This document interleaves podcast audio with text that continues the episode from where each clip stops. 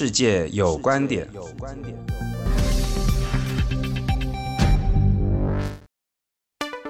您好，欢迎您收听《世界有观点》，我是沈友忠。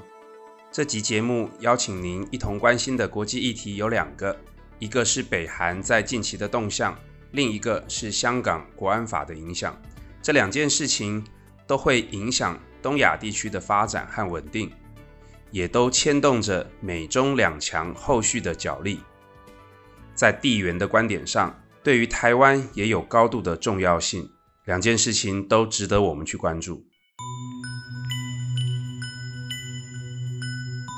首先是北韩的状况，在四月底的时候，美国有线电视网 CNN 发布了一则新闻，指出金正恩因为心脏手术不顺利。而出现了命危的现象，引起外界一片哗然。各种关于金正恩健康状况，甚至是否已经身亡的揣测都爆发了出来。因为金正恩的状况不明，引起了周边国家的紧张。因为在非民主国家，如果出现了领导人意外身亡，将引起权力继承的竞争，也会引发高度的不稳定。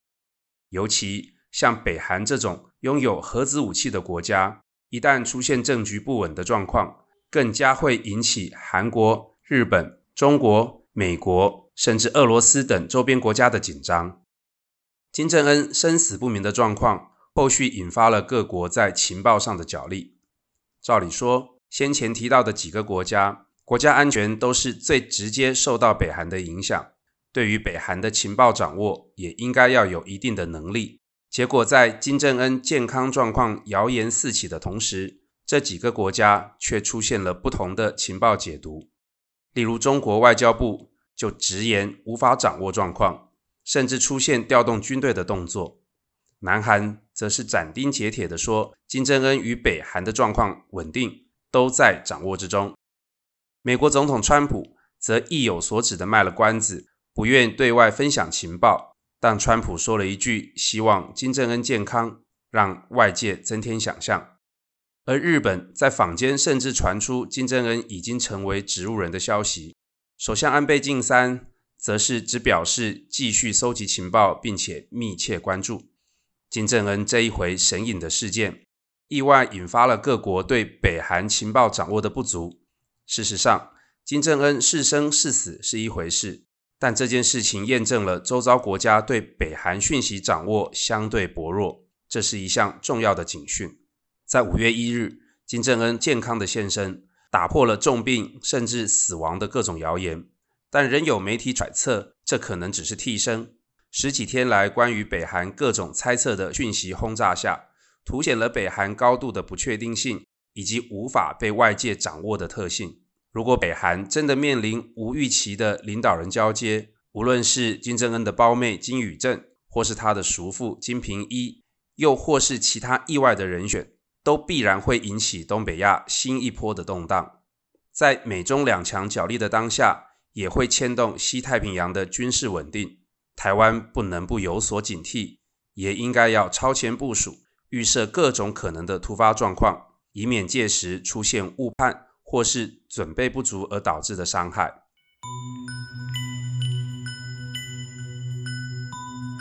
除了北韩之外，近期另一则在东亚的新闻也是牵动美中角力的事件，那就是中国在五月底召开的两会，将审议香港版的国家安全法，而且不需要经过香港立法会的讨论，将直接纳入香港基本法的附件。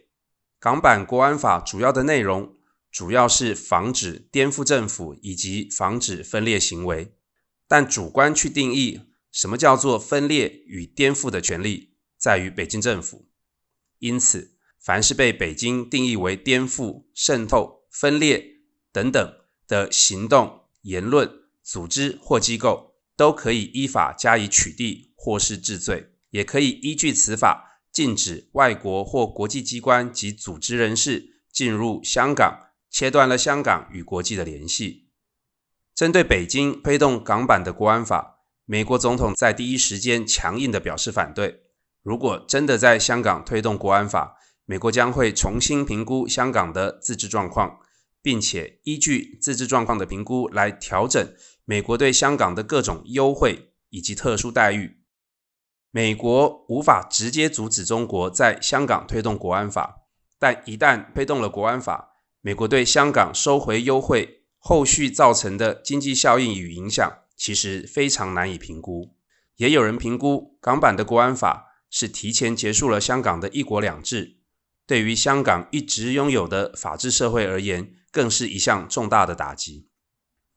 在北京有意推动港版国安法的新闻报道出来以后，香港街头在第一时间就出现了许多零星的抗议活动，预料又将掀起一波反送中抗议的高潮，延长了反送中运动的能量。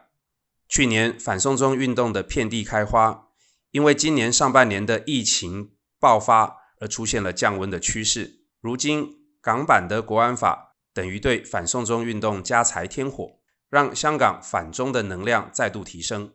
然而，中国官方媒体《环球时报》对于推动港版国安法是解读为保护香港的一国两制。《环球时报》指出，因为国家安全的漏洞，香港去年受到内外势力的影响，而爆发了反送中运动，毁掉了香港和平的日子。